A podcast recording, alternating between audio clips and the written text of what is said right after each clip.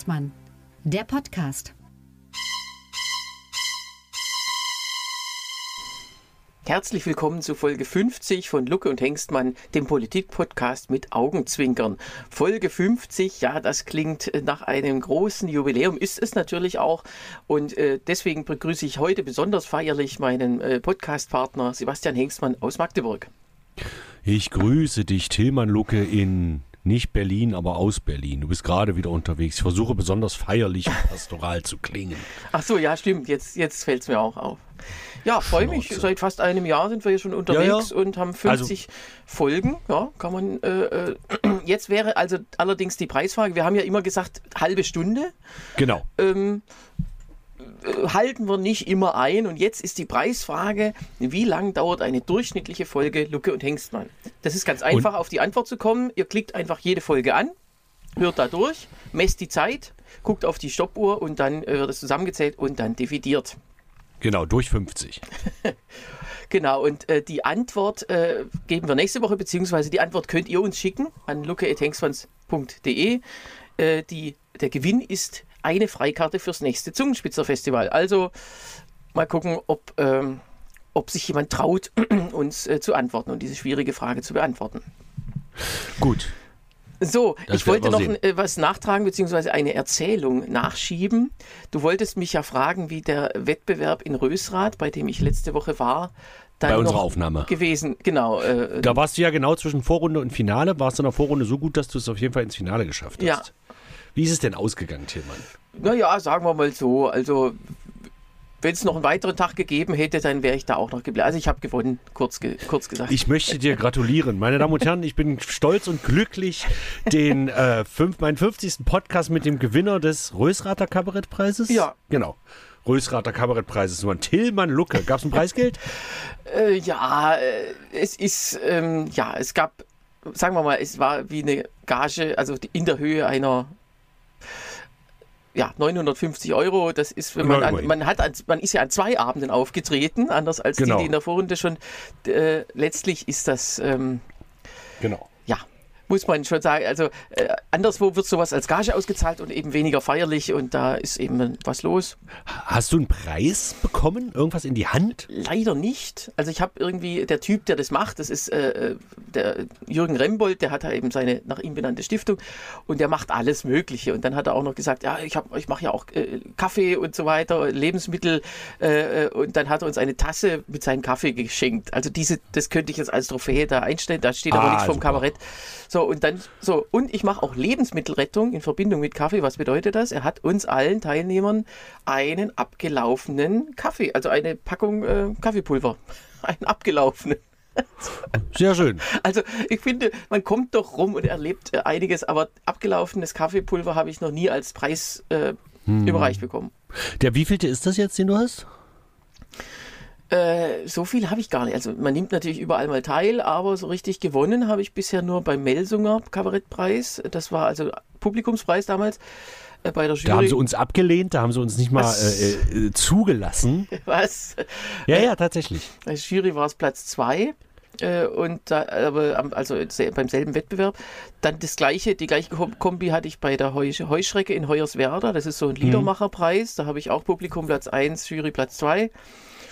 Und was war noch beim Troubadour, so ein Liederwettbewerb ähm, in Stuttgart, da habe ich den äh, Förderpreis damals bekommen. Also oh ja, so eine Art Nachwuchs. Ja, wir haben ja auch, äh, wir machen es ja ungefähr gleich lange, also wir ein bisschen länger als mhm. du, aber äh, und wir haben äh, offiziell richtig große Preise ja auch, eigentlich nur drei, wenn man die Doppelzicke von, von der Bundesvereinigung mitzählt, sind es vier. Naja, genau. die zählt man schon mit. Das ist ja äh, auch so ein Ehrenpreis, ja, für den ja, bewirbt man sich nicht, sondern den kriegt man irgendwann, wenn man lange Ja, aber lebt. den kriegst du ja nicht für ein bestimmtes Programm oder für einen Auftritt oder für eine Leistung, die du hinter. Das ist ja quasi ein Lebenswerkpreis, wenn du so willst. Oder ja, ist es ja in dem. Also die, die, die, die, kriegen ja nicht nur Kabarettisten zum Beispiel, sondern die kriegen ja auch sehr engagierte äh, Bürger, die sich um die Kultur oder um das Kabarett verdient gemacht haben. Die kriegen natürlich auch Kabarettisten, aber äh, insofern zählt das nicht, weil den Kabinettpreis zum Beispiel haben wir für unser Programm immer wieder Brüderlieder damals gekriegt. Wir haben äh, den Rheinhammer Satire-Löwen 2008 haben wir für, ach oh Gott, womit waren wir da? Mit anderen Worten, oh nee, das war 2008 war das, also war es geht nicht, gibt's oder so. Also das war ähm, so.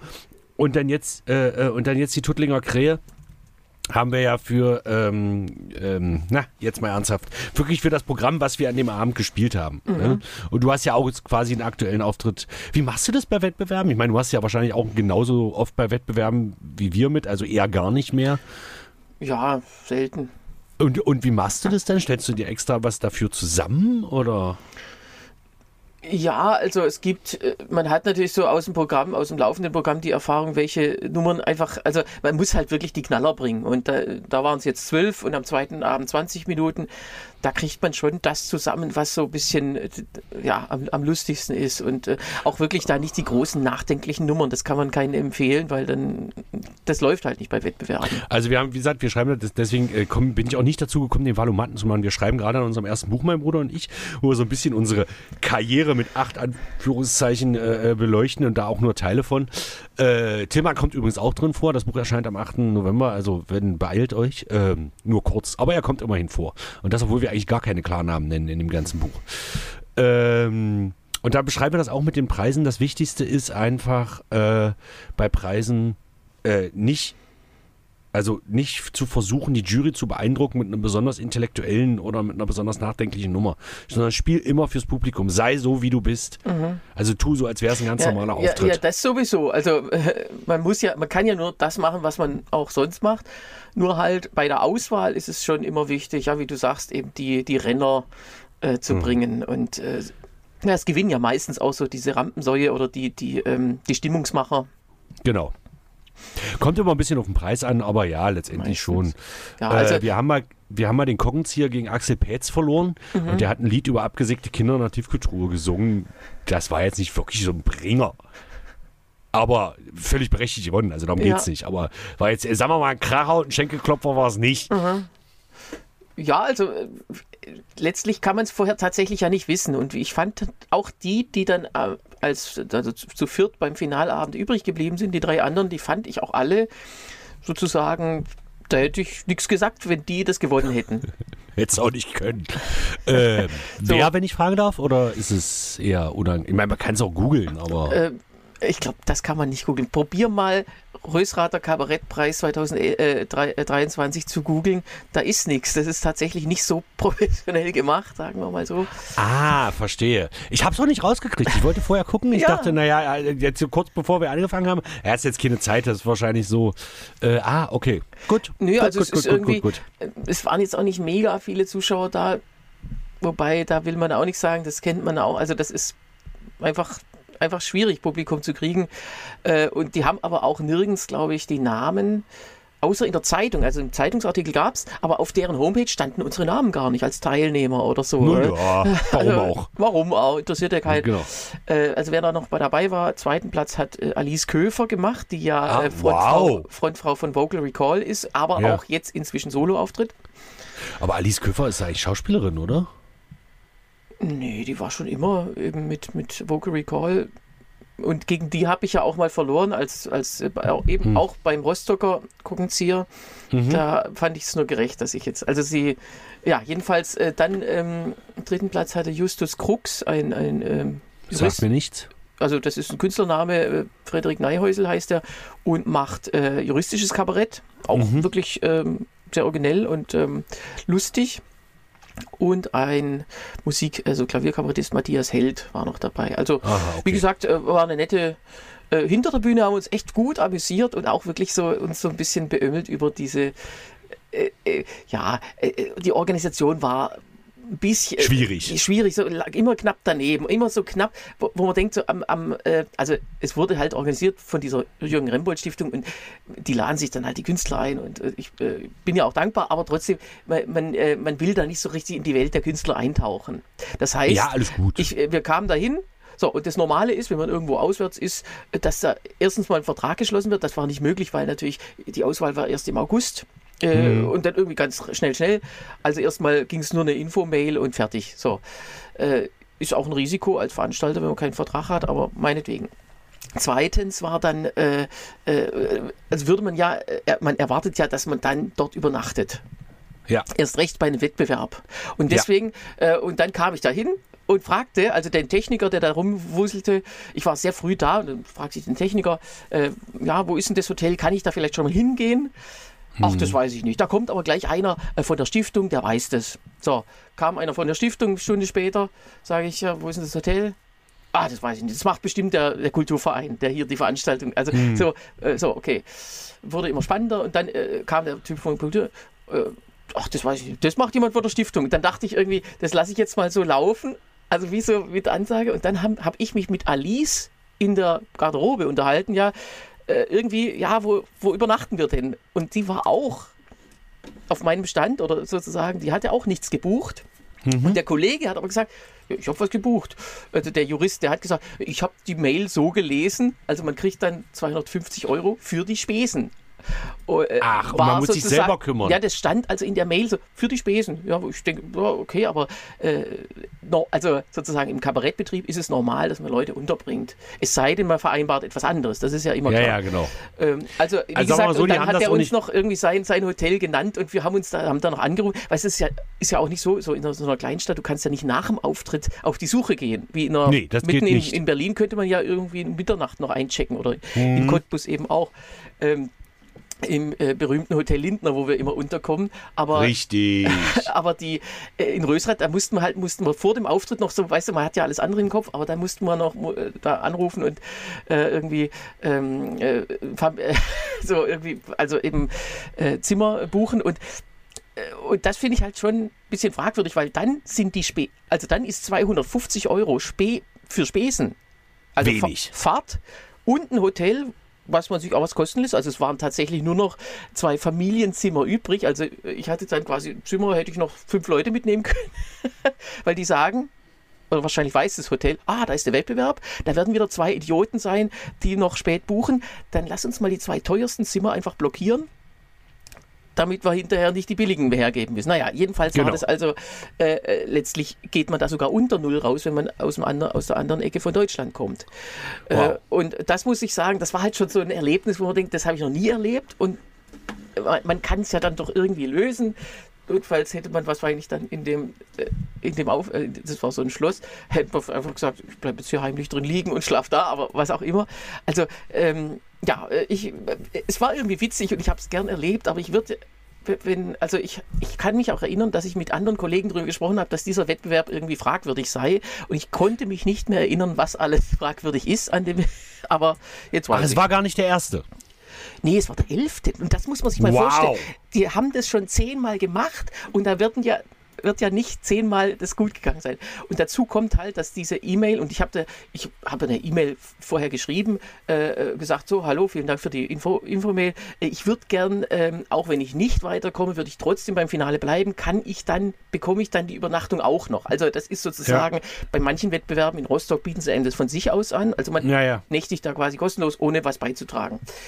So, kam zur Antwort, nein, nein, das können, ja, Sie können gern bleiben, aber Sie müssen sich was dazu buchen. Und weißt du, das ist doch schon eine, das Missverständnis mit Ansage. Der hat mir also Hm. minimalistisch geantwortet, obwohl er hätte denken können, äh, dass da irgendwas schief gelaufen ist im Verständnis. Und, und der Typ, ich habe den ja dann auch gesehen, das war so, ein- so ein, naja, so ein, wie so ein Roboter, eben so ein Typ, der halt null mit so künstlerischer Denkweise zu tun hatte. Und das war dann auch einer, dann haben wir kurz vorher gefragt, ja, was ist denn jetzt mit, der, mit dem Hotel? Er so, Hotel gibt's nicht. Und der ging dann einfach aus dem Raum. Also weder eine Frage, wie kommen Sie denn jetzt unter oder kann ich Ihnen wenigstens Ja. eins nennen oder so, sondern einfach Hotel. Also so, er, diese Verantwortungsdiffusion, es war eben der, die Stiftung und der Kulturverein. Ich weiß gar nicht, zu, we zu welchem der beiden er jetzt gehörte. Wahrscheinlich weiß er selber nicht. Aber wenn schon zwei so kleine Organisationen etwas nicht raffen, Ja, ja. da versteht man, warum in Deutschland im Großen nie irgendwas funktioniert. Das heißt, das, die gesamte Bundesrepublik Deutschland ist im Prinzip der Rösrater Kabarettpreis. Ja, und, und alle, Aber dann wärst du ja Bundeskanzler. Im Grunde ja, habe ich nichts gegen. Muss ich halt selber übernachten irgendwo, aber es geht So. schon. Also das äh, nur da als Nachtrag. Ich wollte das letzte Woche nicht schon. Ich wusste, kannte die Geschichte ja schon beim letzten Podcast, aber ich wollte Hm. es ein bisschen für mich behalten, damit ich da äh, ja, damit ich, damit sie mich da nicht rausschmeißen, falls sie uns So. jetzt hier hören. Okay, Genau, also Glückwunsch an Tilman Lucke, äh, Träger des diesjährigen Rösrater Kabarettpreises. Schauen wir mal, was es wert ist. Ähm, weißt du übrigens, dass wir schon mal gemeinsam an einem Preis teilgenommen haben und ich bin, bin ein Ja. bisschen weitergekommen als du, Ja. aber äh, letztendlich haben wir beide versagt. das war in, ähm, äh, also beim Schwarzen Schaf 2010 am Niederrhein Vom Niederrhein, genau. und die Stadt, wo wir, wo wir uns getroffen haben, war Krefeld. Krefeld. Genau. Und da haben wir, ich weiß gar nicht mehr, wie die Spielstätte hieß, aber äh, und da waren wir uns dann hinterher auch noch im Hotelzimmer. Das war so ein, so ein ja. bisschen so ein schäbiges Hotel, was erst in, im, sagen wir mal, im dritten, vierten Stock überhaupt angefangen hat. Man fuhr Im da unten, unten rein und irgendwie, und dann Genau. ging, war erst Rezeption irgendwie ein bisschen man schäbig. musste. Also das war irgendwie so, wir, wir haben in der zehnten Etage geschlafen, da ging das Hotel los, die Rezeption war aber in der elften. Das heißt, ich musste erstmal in die elfte Etage hochfahren, uns anmelden und dann mit dem Fahrstuhl wieder eine Etage runterfahren. Und unser und Hotelzimmer war da jetzt auch ein großes Wort. Also das war, äh, ich sag mal so im Osten hätte man Plattenbau, äh, Plattenbau-Hochhaus gesagt. Genau. Ja, aber es war nett, es war trotzdem. Wir War haben, nett. du, hast, du, du, du hast die Vorrunde nicht geschafft, die hatten die Vorrunde gewonnen, um dann im Finale vom großen Harald Schmidt, wen das interessiert, kauft bitte unser Buch. Gut, gut. Erscheint am 3. ja, interessant. Und, äh, am 8. November ja, 2023. aber ihr seid eben verdient mindestens weitergekommen. Das ist doch Ja, schön. ja, aber wie sagt Harald Schmidt im Finale, das ist hier wie auf der Schauspielschule, sechs Spielen vor, bei äh, einem sieht man, der Talent. Die anderen fünf sollten es mal mit dem Beruf versuchen. Und der Ja, eine, der Talent hatte, war Nils Heinrich. Egal. Da jetzt kommen wir zu den wirklich äh, wichtigen Themen. Und zwar, mich hat diese Woche eine Sache beschäftigt, die dich überhaupt nicht interessiert, aber ich wollte wenigstens kurz anreißen, werde das aber wahrscheinlich in meinem anderen Podcast noch viel und das hat, nimmt ich wirklich mit und deswegen muss ich das jetzt sagen. Es hat auch nicht wirklich was mit Politik zu tun, aber Thomas Danneberg ist gestorben, meine Damen und Herren. Und das hat mich sehr berührt. Du hast keine Ahnung, wer das ist, Tillmann, oder? Nee, aber dafür sind wir ja, äh, also äh, wenn ich es wüsste, müsstest du es ja trotzdem erklären, so rum. So, Thomas Danneberg ist wahrscheinlich, oder war, muss man ja leider sagen, war wahrscheinlich der beste und bekannteste deutsche Synchronsprecher. Stimme von Terence Hill, von John Travolta, von Nick Nolte, von äh, ähm, äh, Sylvester Stallone, von Arnold Schwarzenegger, von äh, äh, Dan Aykroyd, äh, Tausende von der hat äh, alleine in der Synchronkartei hat der 1500 Einträge äh, und das sind nur die Stars, die er gesprochen hat. Also der Typ ist seit der Syn also ist- es ist die also Terence Hill ist wahrscheinlich prägendst oder auch äh, Arnold Schwarzenegger oder Sylvester Stallone. Und der Mann arbeitet schon seit hat schon seit sechs sieben Jahren nicht mehr gearbeitet, weil er einfach schwer krank war und dieser schweren Krankheit, als war wohl ein Schlaganfall, habe ich jetzt rausgekriegt, ist er erlegen. Und das nimmt mich sehr mit, weil wirklich Danneberg ist wirklich gerade was auch der Mann hatte, einfach in der, einen Mutterwitz in der Stimme. Weil wir vielleicht auch noch ganz kurz, weil 50. Folge, was uns so geprägt hat, was die was komische Talent betrifft, waren es natürlich immer die Synchros von Rainer Brandt und da eben federführend immer Thomas Danneberg, das muss man einfach sagen.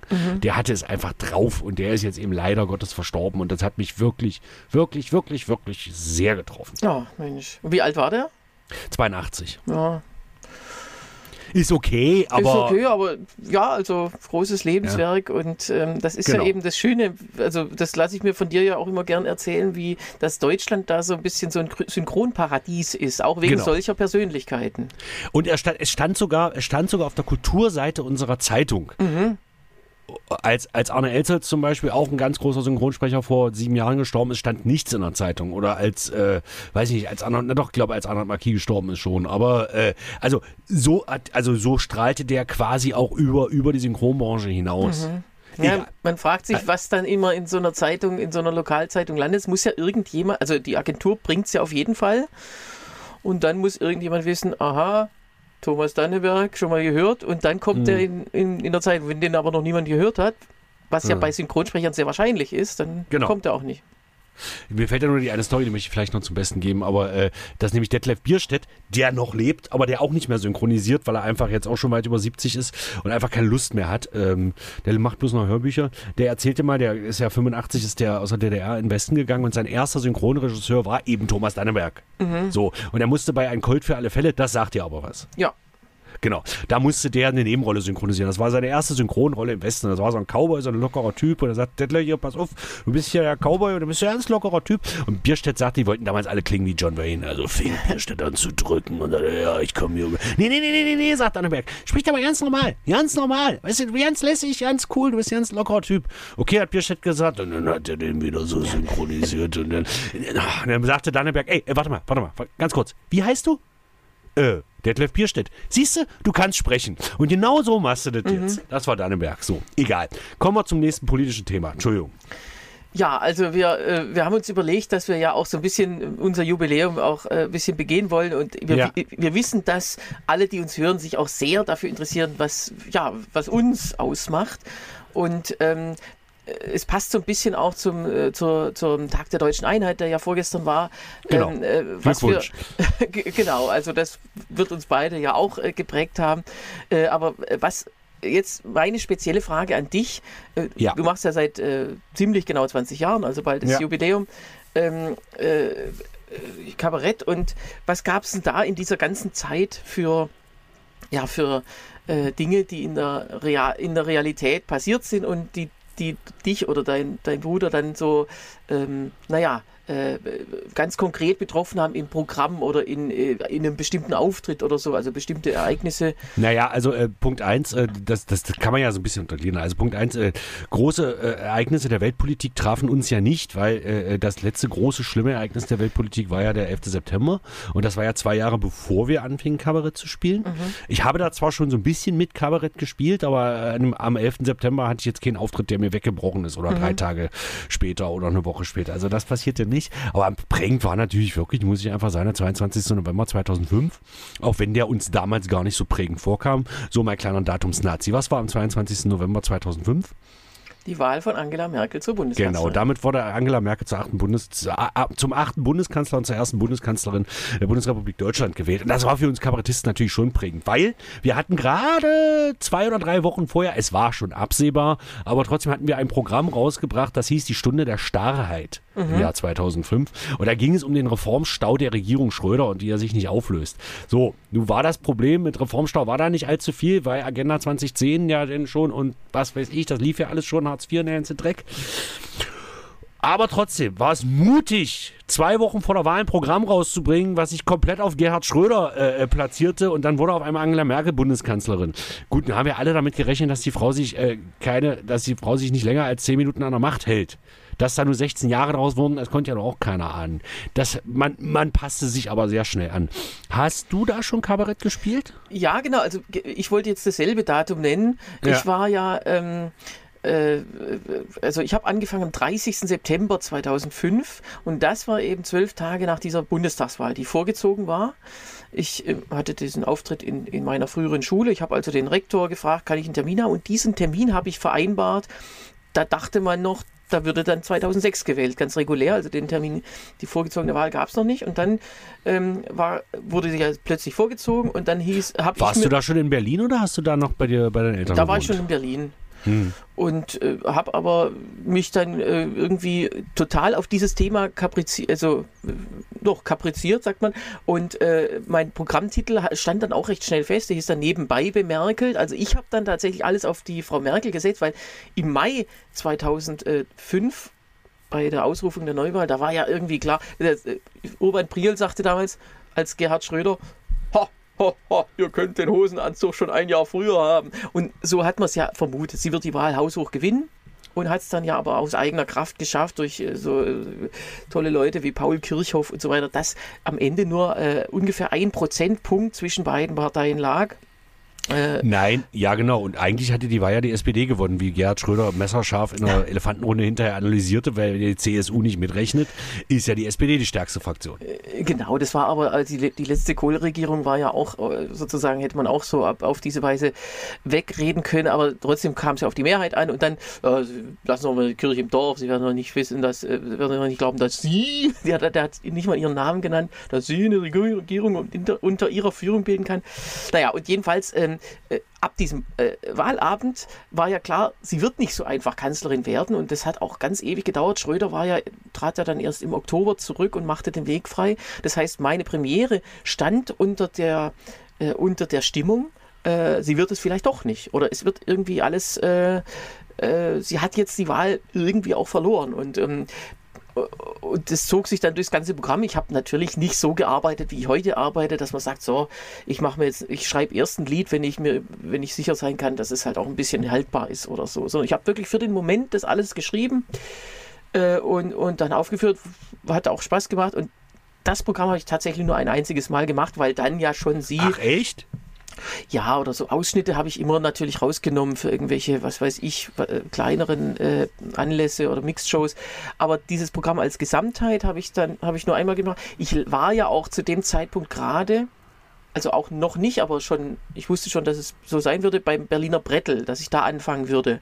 Ah ja, ich dann okay. die folgenden Weihnachten habe ich da angefangen und das heißt, das war dann so in, im ersten Jahr eigentlich mein Haupt, Fokus, dass ich da dieses Altberliner Kabarett äh, mitmachte und, äh, und dann habe ich erst wieder, und dann war schon große Koalition, da hatte man plötzlich wieder seine Themen, dann hieß mein zweites Programm, jetzt wird durchregiert. Weil ja, ja damit habe ich dich ja das erste Mal gesehen. Genau, und der, der Bundesrat war ja dann komplett auf Regierungsseite, also es waren ja paradiesische Zeiten aus heutiger Sicht. Genau. Föderalismusreform und so weiter waren ja schon ganz äh, relativ große Vorhaben, unter anderem auch Rente mit 67. Also diese ganzen Sachen und, und, und da hatte man dann plötzlich natürlich wieder äh, eine Menge Stoff. Auch so dieses äh, Ursula von der Leyen zum Beispiel war auch so ein, ein Großthema von mir. Da habe ich auch ein Lied, was ich sehr lange im Programm hatte. Und äh, das war äh, Genau, dieser Regierungswechsel war also bei mir so ein bisschen nachgelagert, äh, äh abgebildet genau. in meinem Programm. Aber wie gesagt, sehr wichtig. Und das ist ja beim politischen Kabarett auch nicht verwunderlich. Und dann gibt es noch ein zweites Erlebnis, das hat aber jetzt nicht, nichts mit Politik, sondern das ist eher ein stilistisches Erlebnis. Und zwar unsere Teilnahme an der Kabarett-Bundesliga 2017, 2018. Das war so, dass wir, äh, eigentlich äh, sagt, wir machen keine Wettbewerbe mehr. Das habe ich ja vorhin schon an. Wir wollten das alles nicht mehr. Es gab aber einen Wettbewerb, der hieß, gibt es nicht mehr. Die hat auch Corona im Prinzip nicht überlebt. Äh, äh, die Kabarett-Bundesliga, das ist so ein Wettbewerb, also wirklich wie eine Bundesliga. Da treten 14 Kabarettistinnen und Kabarettisten oder halt Ensembles, sonst irgendwas gegeneinander an in äh, sieben verschiedenen, sieben, zehn, in verschiedenen Städten ganz durch quer durch Deutschland verteilt. Also wobei quer, also allein drei waren am Bodensee, was extrem von der Fahrerei immer nervig war. Und die treten an, und zwar treten immer zwei Kabarettisten an, an einem Abend gegeneinander an. Also äh, der erste spielt im ersten Teil, im zweiten Teil. Und dann kann das Publikum hat dann zehn Punkte und verteilt die Punkte, je nachdem wie gut sie ihnen gefallen hat, 10 zu 0, 9 zu 1 und so weiter und so fort.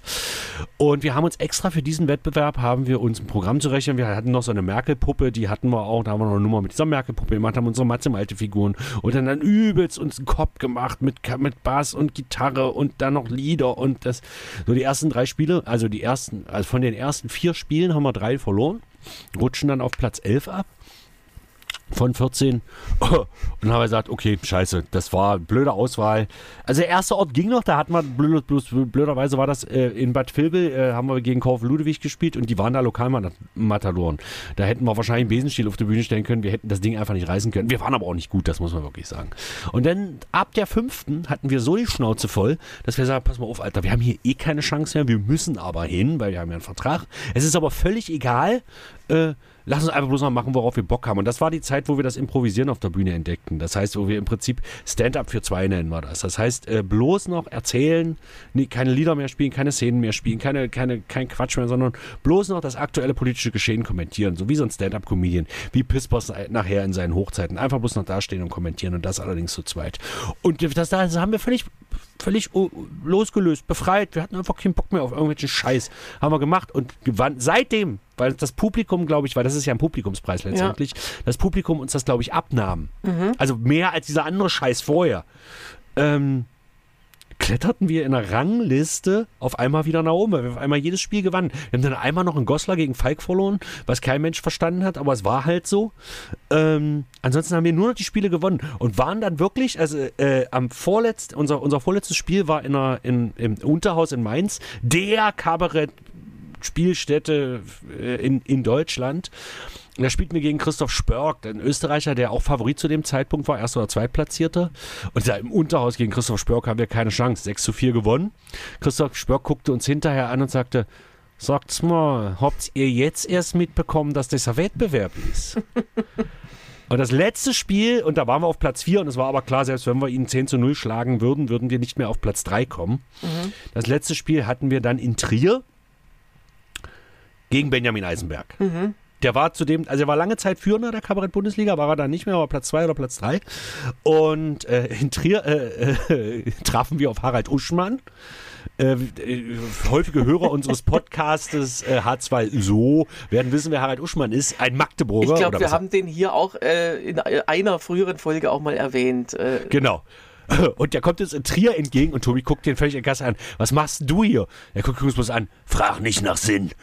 Der ist uns bis Trier hinterhergereist, bis zu unserem letzten Spiel. Und dann haben wir wirklich auf der Bühne gesagt, weil Benjamin, ah, Benjamin wirklich ein prima Typ ist, das können wir ja beide bestätigen.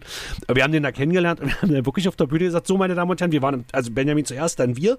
Und wir sagten dann, äh, oh, das war mir, ist ja auch scheißegal. Wir sagten am Ende unseres Sets, meine Damen und Herren, was wir jetzt sagen, ist jetzt total unfair.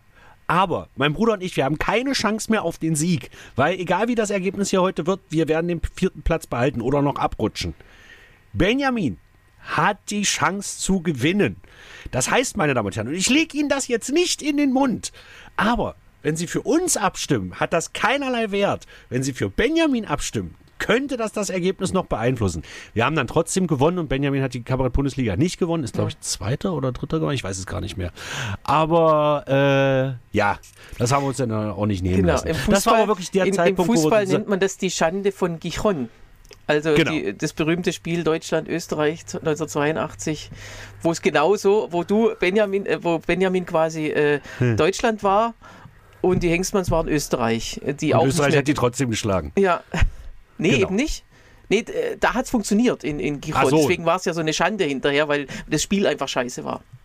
Und die, das wie abgesprochen wirkte. Genau. Genau. Und ähm, ja, war aber bei uns wirklich nicht so. Wir haben 6 zu 4 gewonnen, was, was, was völlig okay war. Und äh, alles, alles gut. Aber da haben wir halt unseren Kabarettstil entdeckt. Mhm. Schön. Und das hat uns quasi auch nochmal die Tuttlinger Krähe eingebracht, weil wir auch zur Tuttlinger Krähe letztes Jahr, wir wollten da nicht hin. Mhm. Das haben wir auch in unserem Buch nochmal beschrieben. Nee, haben wir nicht. Ist ja auch egal. Ähm, ich bin mir gerade nicht sicher, ich bin noch am Lektorieren, ob ich es jetzt rausgenommen habe oder nicht. Ähm, da wollten wir nicht hin.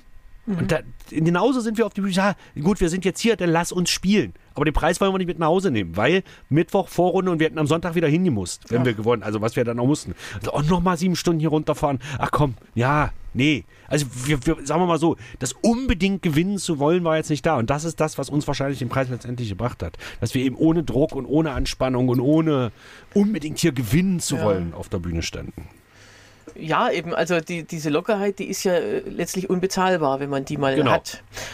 Genau, da fällt mir ein, also jetzt, äh, wenn, wenn ich mal erzähle, wie ich so zu meinem Stil gefunden habe, Hm. das war im, äh, im, beim, im Cottbusser Festival, Einfälle, und zwar bei meinem zweiten Besuch dort, 2009. Also ich, das erste Mal war schon toll, super, da habe ich einfach das so, meinen Ausschnitt so gespielt, wie ich es immer machte. Also wirklich mit vor, vorformuliertem Text zu relativ aktuellen Sachen, aber wirklich vorausgedruckt und so weiter. Und dann habe ich irgendwie 2009 dann da in der Mensa gespielt.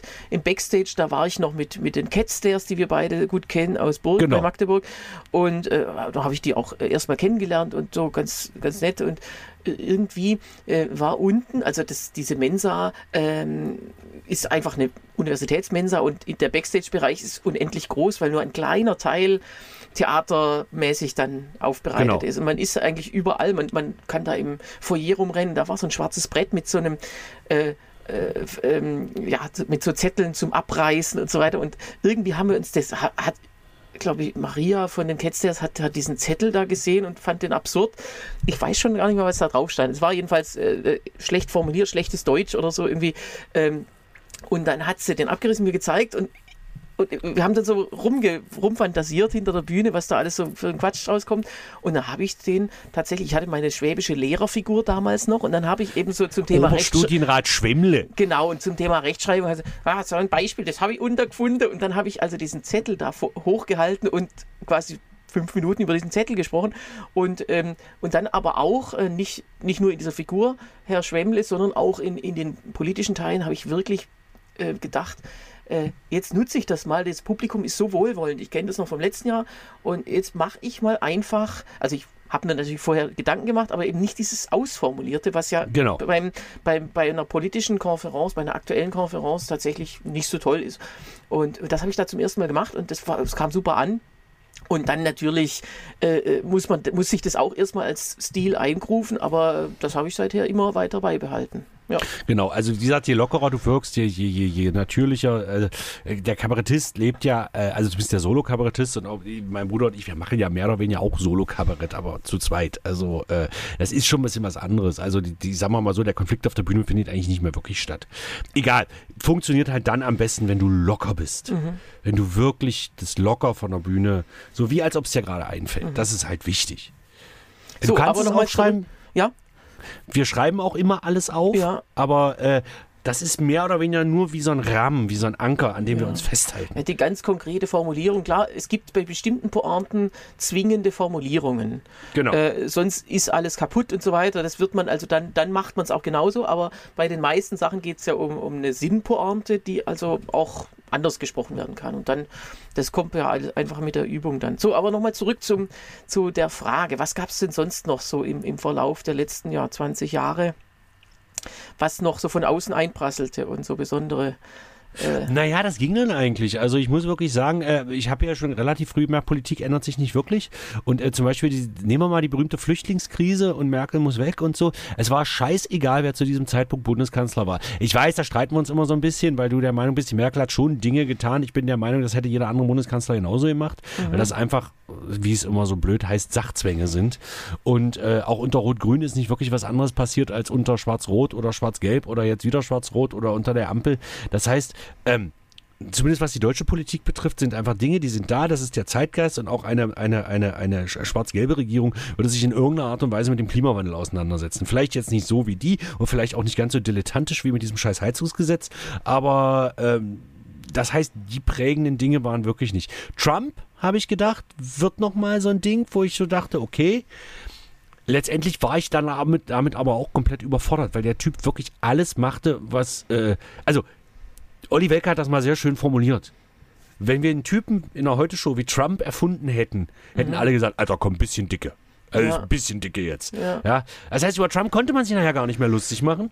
Also äh, äh, äh, Oswald Patton, Stand-up-Comedian und äh, spielt in King of Queens, äh, äh, den kleinen Cousin. Äh, der hatte ein Stand-up, wo der einfach auf die Bühne kam und jeden Morgen, wenn ich wach ich schweißgebadet aufgucke, mein Handy, er wird doch nicht, er hat. So. Das heißt, auch der ist fürs Kabarett eigentlich gestorben. Mhm. So, aber auch das war nicht so ein Riesending für uns. Darum, das waren immer dann so Kleinigkeiten. Ja. Ja, ja, also ich habe äh, über Trump doch recht viel gemacht. Das hing ja auch damit zusammen, dass ich ja damals auch noch frisch gepresst hatte, diese Late-Night-Show.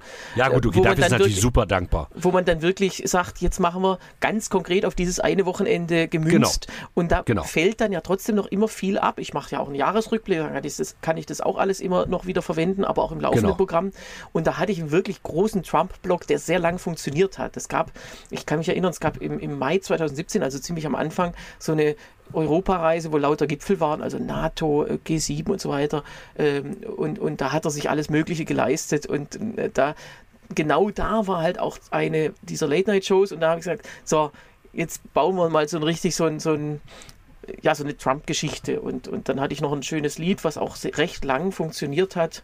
Mhm. Aber das ist halt auch immer Glückssache, wenn man dann, wenn irgendwann, ich hatte auch mal ein Gaddafi-Lied im Programm und das musste ich tatsächlich dann irgendwann rausnehmen, also als der dann plötzlich nicht mehr, erstmal nicht mehr im Amt und dann nicht mehr am Leben war. Äh, ich habe das dann auch immer noch zu retten versucht das, dieser Krieg da, der, der fing schon an und dann dachte ich jetzt, jetzt ist es groß Thema und jetzt muss ich aber auf diesen Krieg noch eine Strophe schreiben und so weiter. Vollkommener Unsinn. Also lieber mal was wegstreichen, also genau. Lied ganz wegstreichen, als dann noch an Strophen rumzudoktern. Das, das wird, wird dann schlechter. Und das habe ich früher tatsächlich öfter mal gemacht, wenn man irgendwas ausgetauscht hat und das, das, dem Publikum ist das oft scheißegal. Dann genau. Wenn, und wenn es gar nicht mehr passt, nimmt man es halt weg. Aber wenn es so, ja, also das, äh, das lernt man immer auch mit der Zeit, so ein bisschen effizienter zu sein das ist ja auch das, was mich an, an, an der Abwahl oder an der Nicht-Wiederwahl oder an dem Rausfliegen der FDP in, im Deutschen Bundestag wirklich extrem gestört hat. Dass du dann dieses schöne Lied, ich hab mich in Sabine, Leuthäuser, Schnarren, Berger, dass das da nicht mehr drin war. Das, das ging ja dann nicht mehr. Ne? Aber das war, das war ja. auf so eine Idee muss man erstmal kommen, ja, den Namen Sabine, Leuthäuser, Schnarrenberger in einem Lied zu verarbeiten. Dafür ganz viel Respekt. Aber das war tatsächlich auch ein echtes Ereignis. Ich habe die echt getroffen damals, äh, bei, kurz bevor ich, das war sogar Teil meines ersten Programms dann und kurz vorher hatte ich, war ich auch in Berlin auf so einer Podiumsdiskussion einfach zum, zum Fressen. Sagen wir es mal, wie es ist. Du hast dich wieder durchgeschnort, schwäbisch, wie du bist. Äh, äh, genau, und ähm, dann habe ich sie eben am, am Buffet getroffen. Also sie war da auf dem Podium und dann irgendwie, äh, ich stand am Nachtisch und sie eben auch. Und dann habe ich gesagt, dann sagt, ja, fangen Sie gleich mit dem Nachtisch an. Dann habe ich, hab ich zu ihr gesagt, ja klar, wenn alle da sind, ähm, dann äh, ist ja nichts mehr da. Mhm. Was ja echt immer, also ein Geheimtipp an dieser Stelle, bitte immer erst den Nachtisch, weil der tatsächlich am schnellsten weg ist. Naja, und, und dann lachte sie und, und tat mir dann auch noch was auf und so weiter. Das fand ich ganz süß. Und ähm, das hat mich dann so inspiriert. Und, und wie gesagt, das war eins von den Liedern aus dem ersten Programm. Wie ich vorhin sagte, ich habe das äh, ja dann mhm. nicht als Ganzes gespielt, aber das blieb dann tatsächlich recht lang noch. So lange, bis wie sie Justizministerin war. Ja, genau. Also äh, was auch immer. Also äh, so ein Programm, ich kann jetzt nicht sagen, das Programm, das lief dann von Anfang bis Ende in der Form, sondern man nimmt ja auch immer Sachen raus, oder nicht? Naja. Genau. Gut. Ja, jetzt hängen wir schon wieder gewaltig über der Zeit. Gut, ist auch eine Sonderfolge, alles gut, äh, gebe ich zu. Ja, äh, wie gesagt, hast, hast du, hättest du noch einen Moment in deiner naja, Karriere? Wenn, wenn dann, genau, also wenn, dann waren es tatsächlich so politische Ereignisse, die halt, äh, äh, das merkt man ja manchmal, wenn irgendwas besonders wichtig ist, äh, wenn das ganze Land über ein Thema spricht oder, oder reicht auch nur, wenn es gefühlt so ist. Ähm, äh, dann, dann ist es natürlich spannend, wenn man genau dann Auftritte hat, erst recht mit so, mit so einer Late-Night-Show, wo man das dann noch viel äh, krasser äh, sozusagen äh, darauf münzen kann. Also woran ich mich gut erinnere, ist dieser Karikaturenstreit in mhm. Dänemark, also dänische Mohammed-Karikaturen die dann in islamischen Ländern äh, nicht, zwar nicht verbreitet wurden, aber da haben irgendwelche Muezzine gesagt, unser, unser Prophet wurde geschändet und jetzt müssen alle Dänen ermordet mhm. werden oder die Botschaften angegriffen, also Riesending. Und da hatte ich ein Studentenkabarettprogramm mit Premiere und äh, also wir waren zu fünft in Berlin. Das war auch nur ein Programm. Danach war irgendwie da die Luft raus.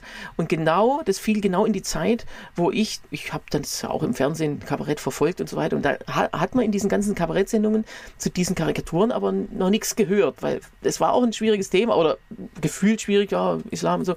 Und äh, dann haben wir eine Nummer gespielt, wie äh, einer äh, eben als Obama, äh, nee, nicht, oh, sorry, jetzt bin, jetzt bin ich in die Steffen Seibert-Falle getappt. Der hat ja auch mal Obama mit Osama verwechselt. Mhm.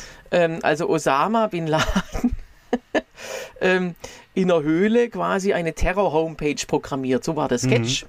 Und also äh, zwei Terroristen. Und dann kommt der Chef Obama, Osama Osama kommt reingelatscht äh, mit, äh, du erinnerst dich vielleicht, es gab eine Karikatur, wie Mohammed einen, einen Bombenturban aufhat ja, mit ja, einer ja, brennenden Lunte und wir haben dem natürlich dann so eine Wunderkerze oben reingesteckt, äh, die brannte und das war, der kam so rein und da hat man richtig gemerkt, das Publikum äh, gab es Szenenapplaus und, und, das Publikum lacht zum ersten Mal über diese Karikatur, die ja auch wirklich, eine, also aus meiner Sicht wirklich sehr, erstens sehr witzig und zweitens auch sehr stark ist. Und man traut sich nicht und dann plötzlich, ah, also dieser Lachreflex. Und das war eigentlich der schönste Szenenapplaus in meinem Leben, weil er wirklich was, was bedeutet hat. Hm. Da war Was ich deine der, Idee? Äh, ich, ich glaube ja, das weiß man ja immer bei so Gruppen nicht, aber hm. ich, ich würde jetzt mal sagen, ja, fürs Geschichtsbuch, ja, war meine so. Idee. Und ähm, ich, war, ich war aber in dem Sketch selber nicht beteiligt. Ich war nur draußen irgendwie und fand es trotzdem geil.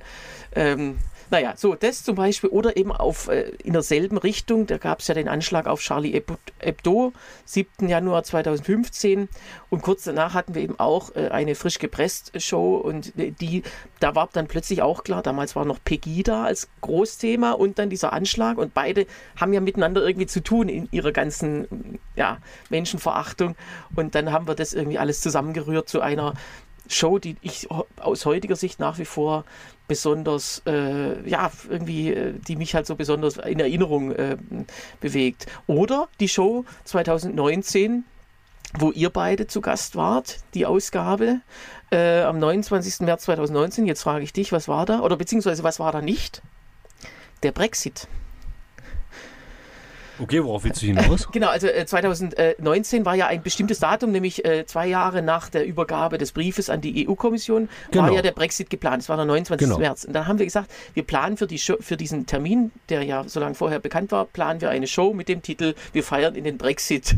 Genau. Und da wart ihr zufällig dann unsere Gäste. Ach und, ja, ähm, ich erinnere mich dunkel. Und wie, wie, dann, wie es dann so war, der wurde ja fünfmal wir waren ja, wir waren ja zweimal da? Ich überlege gerade. Äh, ja, ein, einmal Genau, also zweimal wart ihr dann insgesamt. Und beim zweiten Mal war halt diese Show, und das war auch so eine Show, wo quasi immer wieder das Thema, also wo man quasi, genau. wo das so omnipräsent war. Und das ist einfach ein schönes Gefühl, wenn man, wenn man das so trifft, weil das Publikum, also man muss natürlich trotzdem wissen, ob es das Publikum interessiert. Das war halt beim Brexit der Fall, weil das alles, das war ja auch so absurd. Also ähnlich wie Trump, äh, einfach nicht zu übertreffen und trotzdem macht es halt Spaß, äh, da, da drin rumzuwühlen, sage ich jetzt mal. So, das waren die. Und dann natürlich so Tage, an denen was Bestimmtes passiert. Also ich hatte zum Beispiel, als äh, Christian Wulff zum Bundespräsidenten gewählt wurde, am 30. Juni 2010, hatte ich zufällig einen Abendauftritt. Das war halt mitten in der Woche, Mittwoch oder so. Ähm, und man dachte ja, das geht durch, erster oder zweiter Wahlgang. Und dann brauchte der ja drei Wahlgänge. Und ich weiß, dass er kurz vor neun erst abends äh, dann gekürt war.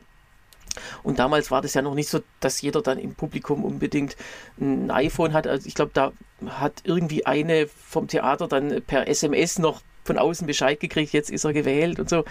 Und das war auch so ein Abend, wo äh, wo mein normales Programm quasi immer wieder mit Wulf-Anspielungen ähm, äh, durch, durchsetzt wurde, fast automatisch. Und plötzlich kam, stand die dann auf und sagte, jetzt ist es soweit und so. Ähm, HB muss Bundespräsident so, haben. so genau. Und die, die Blumen waren ja schon längst verwelkt, die, die da unter, unter dem Stuhl von Frau Merkel quasi vor sich hinwelkten. Also, äh, ja, und ich äh, weiß nicht, ist bei dir noch, äh, gab es bei dir noch so? Nee, wie gesagt, das war alles nicht so, das habe ich jetzt eigentlich alles schon so. Und ich meine, 20 Jahre sind ja auch eine lange Zeit, ja. Okay, dann äh, sollten wir vielleicht wirklich langsam zum Ende kommen. Äh, dann vielleicht die eine Sache noch. Du äh, nötigst mich ja seit drei Wochen, diesen blöden Valomaten zur äh, Hessen- und zur äh, Bayernwahl zu machen. Jetzt ist der letzte Termin. Ich habe es natürlich nicht geschafft. Oh, Aber du, Tilman. Ich habe den Wahlomat für beide Landtagswahlen gemacht und äh, da Okay, erste Frage. Allererste Frage. Sind unterschiedliche Parteien bei dir rausgekommen? Ja, Also sind unterschiedlich. genau. also wir, wir fangen an mit Bayern. und ich rate jetzt mal, was bei dir rausgekommen ist. Genau. Okay, Bayern. Okay. Äh, Also ich du sag mal die weißt jetzt nicht, was für Fragen. ge- Oh, da hast du tatsächlich recht. Ja, weißt du, weißt du, was Das ist ich das allererste Mal bei mir in, der- in der Weltgeschichte, dass bei mir der Wahlomat auch das ausspuckt, was ich tatsächlich auch ankreuzen würde, wenn ich da wohnen würde. Das war meine Gattin. Das auflegen. Gruß. Alles gut. Die ist oben. Ähm, Ja, also die, die Ähm, Grünen in Bayern tatsächlich. ich vermute, ich habe jetzt vermutet, weil die Grünen in Bayern ja doch immer noch so ein bisschen anders sind und bei dir kommen ja nie die Grünen raus, bei dir kommt ja meist irgendwas Rechteres raus, während ja bei mir, obwohl ich Genosse bin, nie die SPD rauskommt, sondern meistens irgendwas Linkeres. Meistens kommen bei mir tatsächlich die Grünen raus, wenn ich Wahl Wahlomaten mache. Also vermute ich mal, dass das bei mir auch rausgekommen wäre. Okay, jetzt Hessen. Genau, Hessen. und, äh, und tatsächlich in Bayern ist auch ganz hinten tatsächlich die, äh, also AfD, CSU und die NSDAP, wobei ich mich jetzt entschuldige, dass ich ähm, den Parteinamen nicht mehr weiß von den Freien Wählern. Von der Partei, die eigentlich keine Partei ist. Gut, Also das ist wirklich, wie macht man Pointen par excellence, habe ich gerade. perfekt. So, dann jetzt, Jetzt- Hessen. Jetzt in Hessen. Okay, das ist eine große also, Überraschung. Naja, äh, denn, äh, also grün könnte es ja schon mal nicht mehr sein, weil Nee. du hast ja gesagt, unterschiedlich. Dann würde ich sagen, freie Wähler. Da hast du auch recht. Was ich jetzt? Das Das, ist war jetzt einfach ins. Blaue geraten. Äh, Aber ab, ausgerechnet die Freien Wähler, die ja in einem anderen Bundesland wirklich das allerletzte sind, Ja, aber wie gesagt, freie Wähler stehen ja nicht für ein politisches Ja, und Konzept. anscheinend muss ich die in Hessen wählen. Also das will ich nicht so gern. Tilman, ich kann dich beruhigen, du darfst in Hessen gar nicht wählen. Gut, so.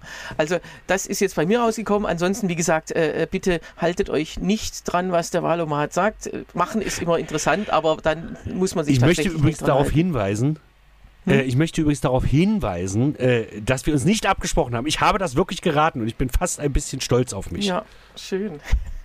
Übrigens, nice to know, äh, Hessen und Bayern, die ja beide nächsten Sonntag wählen, die haben ja in der Vergangenheit immer, immer wieder zusammen gewählt. Irgendwie passten die Wahlperioden immer zusammen. Und die haben noch eine andere Sache gemeinsam, nämlich sie haben die zwei ältesten Landesverfassungen Deutschlands. Wobei die bayerisch, also die wurden beide am selben Tag, am 1. Dezember 1946, äh, beschlossen vom Volk. Und die bayerische ist allerdings drei Tage vor der hessischen in Kraft getreten. Also die sind noch, Ah, ja, noch die okay. Nase noch knapp vorne.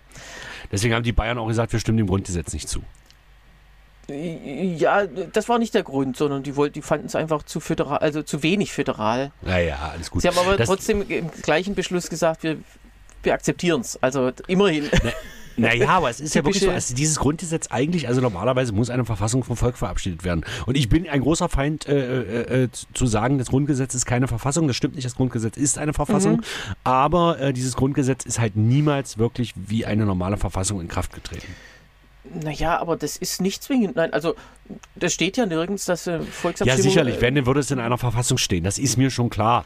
Aber trotzdem ist der Genau, also normale im Weg. letzten Absatz steht ja meistens der Modus des Inkrafttretens. Ja, ähm, oder de, der, der Ratifikation steht dann drin und äh, ähm, es gibt, ehrlich gesagt, es gibt ja sogar Länder, die gar keine Verfassung haben, wie Israel, was jetzt ein großes Problem ist, wenn man den Staat irgendwie so beschädigen will, wie es die jetzige Regierung tut. Großbritannien auch, das war beim Brexit ein großes Problem, weil es auch keine bestimmten Regeln für bestimmte Sachen gab. Ähm, und äh, die äh, die Verfassungen, jetzt müsste man mal überlegen, äh, welche Verfassungen nicht äh, vom Volk beschlossen wurden. Die amerikanische natürlich, weil es ja 1787 war. Also es gibt äh, durchaus äh, äh, da andere Modalitäten. Aber du hast recht, äh, der Normalfall ist eine Volksabstimmung. Aber das wollte ich noch kurz gesagt haben. Und jetzt interessiert mich natürlich deine Prognose noch für nächsten Sonntag. Äh, wir, Ähm, wir haben also ja dann eine, so- das sei jetzt schon mal angekündigt, wir haben ja eine Sonderfolge am Montag. Genau. Wenn wir das hinkriegen, aber das müssten wir eigentlich. Dann äh, besprechen wir das alles. Aber deswegen ist es ja umso interessanter zu sagen, was, was dann sein wird. Dann müsst ihr vielleicht gar nicht mehr den Wahlabend einschalten. Genau. Also, äh, eins wird äh, klar, äh, Markus Söder bleibt definitiv Ministerpräsident. Klar, ja. Ich glaube, da wird es keinen keinen Zweifel geben. Wir können uns jetzt über Prozente streiten, aber ich glaube, dass auch die bisherige Regierung bestehen bleiben wird. Naja, es kann ja sogar sein, es ist richtig absurd. In Bayern kann es ja sogar sein, dass zwei Drittel der Wähler rechts der Mitte wählen. Genau. Also das gab's, ich weiß gar nicht, ob es das jemals schon bundesweit Na, also irgendwo die gab. CSU hatte äh, zu Strauß-Zeiten und auch einmal unter Stoiber über 60 Prozent, also nah Ja. da dran. Genau, und im Parlament war es dann sogar zwei Drittel, weil wegen Genau. der 5%-Hürde und so. Aber Genau. dass, rein, dass wirklich zwei Drittel der, der Wähler äh, rechts der Mitte sind, ähm, das ist auch in Bayern nicht unüblich, weil es gab ja Republikaner und so weiter und die CSU Mhm. war ja trotzdem immer weit über 50 Prozent. Als die CSU es erstmal unter 50 Prozent rutschte, waren ja viele Bayern, wussten gar nicht, dass das äh, äh, legal ist. Genau, äh, ja, Ja. so. So, und in Hessen äh, weiß ich nicht, Nee, kann was ich hast nicht du jetzt sagen. gesagt? In Bayern, also Regierung CSU und Und Freiwähler, das wird bestehen bleiben. Na, das ist ja auch, das war ja äh, sozusagen während der ganzen Aiwanger-Affäre immer von Aiwanger und Söder betont, die Grünen werden es nicht schaffen, uns durch eine Kampagne. Na, es gäbe ja noch die Möglichkeit, CSU und SPD zu machen. Also die Mhm. wären ja der, der, der, der Söder-CSU auf jeden Fall näher als äh, ähm, die Grünen. Aber ähm, wobei ich glaube, dass das Schwarz-Grün in Bayern auch funktionieren würde. ja, aber es kann sein, dass SPD und CSU gar nicht reichen. Also SPD steht ja bei ungefähr 9 Prozent und ähm, Okay, die CSU hat, es, also bei der CSU wird es spannend. Die haben ja letztes Mal, glaube ich, äh, etwas über 37 gehabt. Ähm, Und, das und Herr Söder sollte sein Ergebnis nach Möglichkeit nicht verschlechtern. Das Ja. wird aber wahrscheinlich passieren. wird wahrscheinlich passieren, okay. Genau. So, und jetzt gucken wir mal nach Hessen. Das ist mir relativ egal, muss ich ganz ehrlich sagen, weil ich habe schon wieder den Namen des hessischen Ministerpräsidenten vergessen.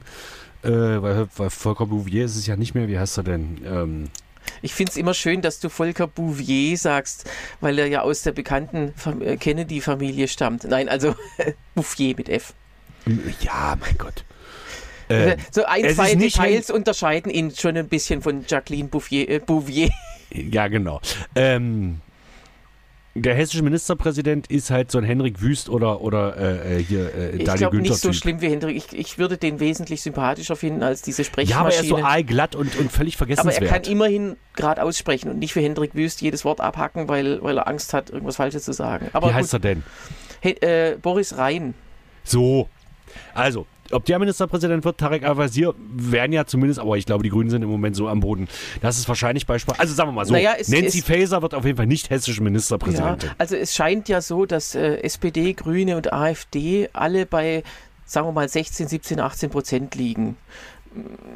Was da ist natürlich ist. statistisch bei, Wahl, bei Wahlprognosen ist äh, zwei Prozentpunkte heißt gar nichts.